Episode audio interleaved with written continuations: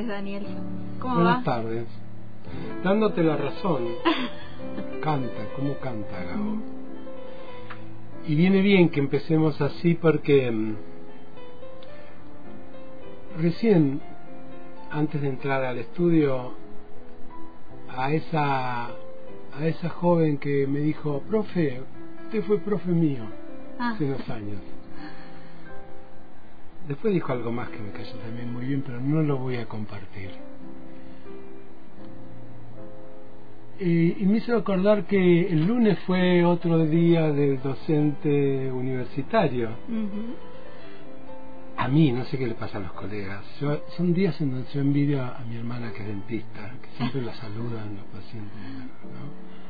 O a mi cardiólogo. Ujú. En- el, docente universitario pasa, yo digo, con pena y sin gloria.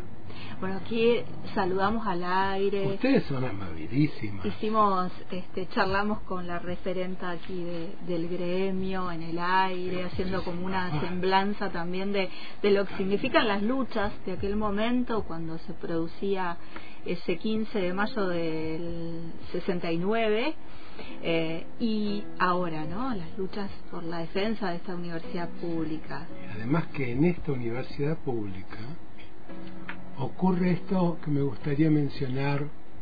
Es posible que ocurra esto, y a mí me ocurrió, de, de encontrar maestros, encontrar lo que decimos la función maestra, que no es lo mismo.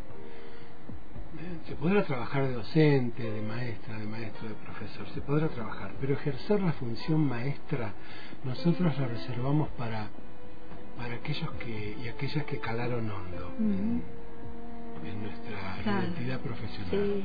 Sí, sí, sí. sí. No, yo tengo tres, los voy a decir ahora mismo, Dale. rapidísimo, sin, sin titubear. ¿no? Fidel Mocio, Fernando Ulloa, Vicente Cito Lema. Tres grandes maestros, tres grandes maestros. Y esos tres grandes maestros no eran de la academia, precisamente, y Pau sabe de que hablamos, por ejemplo, en el caso de Vicente Cito Sí. Iban por el costado, Sí. iban por el barrio, porque iban por el manicomio, iban por la cárcel, iban por los derechos humanos, iban por otros lados y ejercían esta función que le llamamos función maestra porque no es enseñar algo, no es enseñar una técnica o un concepto, es enseñar tu propio estilo. Tu propio estilo no es el estilo del maestro. Miren, ahora que se está hablando tanto de eso, ¿vieron el amor después del amor? Sí. ¿Vieron el capítulo 3 creo que es? Marcelo debe saber bastante, o el 4, en donde, en donde Charlie está sentado así anudado, como suele estar en posición sedente, Charlie todavía está así, al lado de la consola de grabación del, del, pri- del primer disco, la primera placa, iba a decir, iban para placa en esa época, del 63, en esa escena, en esa escena está condensada lo que quiero transmitir. Está, está grabando Fito, ¿no? su primer y, disco. y Charlie está así con el pucho.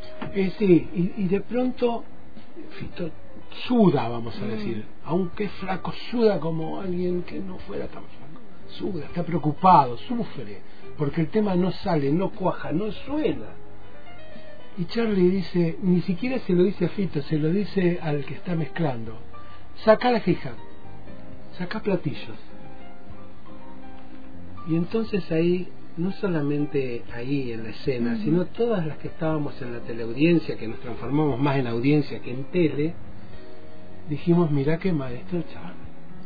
Le hizo sonar, le hizo, le hizo, ¿qué le hizo? Le hizo una interpretación. ¿Qué le hizo? ¿Le hizo el tema de Charlie a Fito? No. Le hizo el, el tema de Fito a Fito. Porque el maestro, la función maestra, es aquella, y nosotros siempre pensamos en Daniel San y el, profe- el señor Miyazaki, el, o Kung Fu y no es el maestro oriental. En Occidente, en la Patagonia, son maestros, ya hablaremos, un poco más cortantes, un poco más ásperos. No son todo amor y buena onda. Son maestros que te dicen, mirá, como me dijo Fernando yo una vez, esto que escribiste no tiene alma. Y a mí Claro. pero era cierto. Era lo que hizo Charlie, era sacarle eso, eso no va. Y entonces, ah, yo iba hacia eso, podría decir Fito Páez. Eh, bueno, quizás hemos celebrado a nuestra manera. Día del Profesor y la Profesora. Claro, sí, sí, que tiene que ver con, con, con, con eso de ir dejando huella también, ¿no? En, en quienes transitamos espacios educativos. Y qué bueno que es eso. Qué bueno esto que decís de la huella, pero una huella que no, no necesariamente haga sendero ni camino. Claro. Que, ca- que Algo. cada quien se apoye y siga.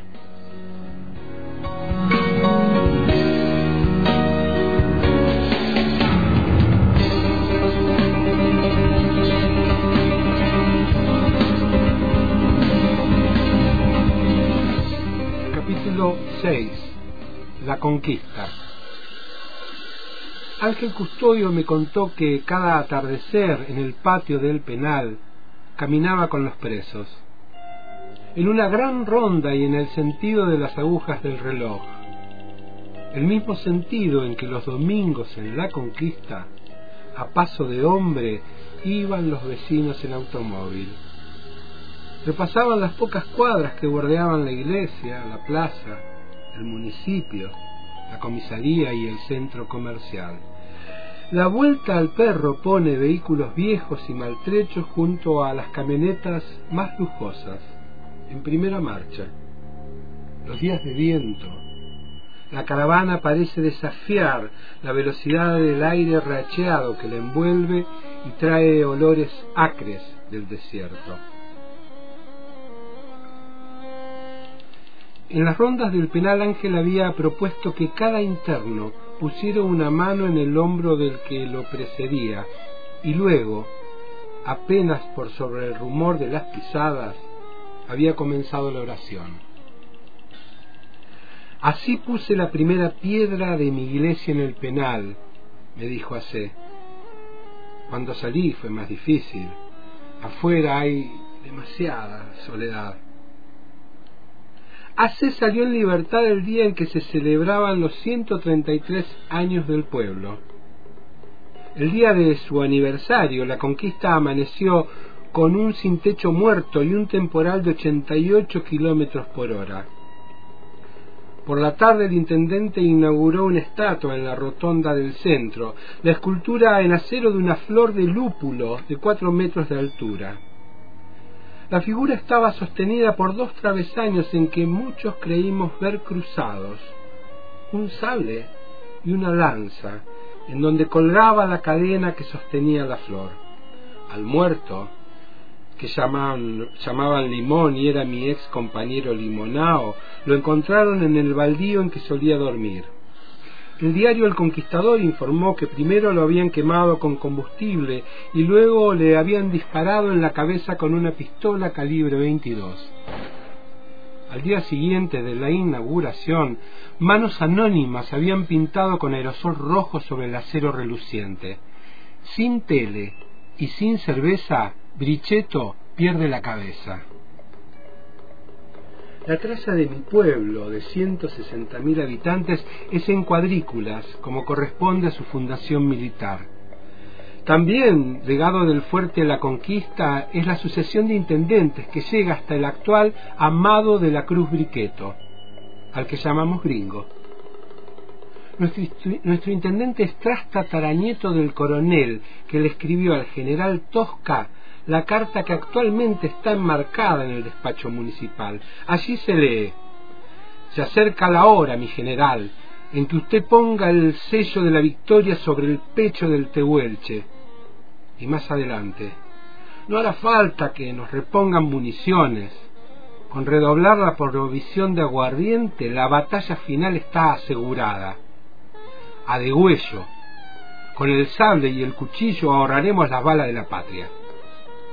Este texto, fechado en 1883, recordó el gringo Briqueto cuando supo de la pintada en la escultura y que él adjudicó al terrorismo mapuche. En la conquista, hacía dos décadas que el tren había dejado de detenerse en la estación. Las rutas, oriente hacia el mar y occidente a la cordillera, eran las más angostas y peligrosas de toda la Patagonia. Los viajeros traspasaban la entrada custodiada por una estatua del soldado del desierto. Viajeros que no llegaban a tener conciencia del nombre del pueblo que habían dejado atrás. Así afirmábamos en silencio, en la conquista, nuestro destino de volver a ser desierto.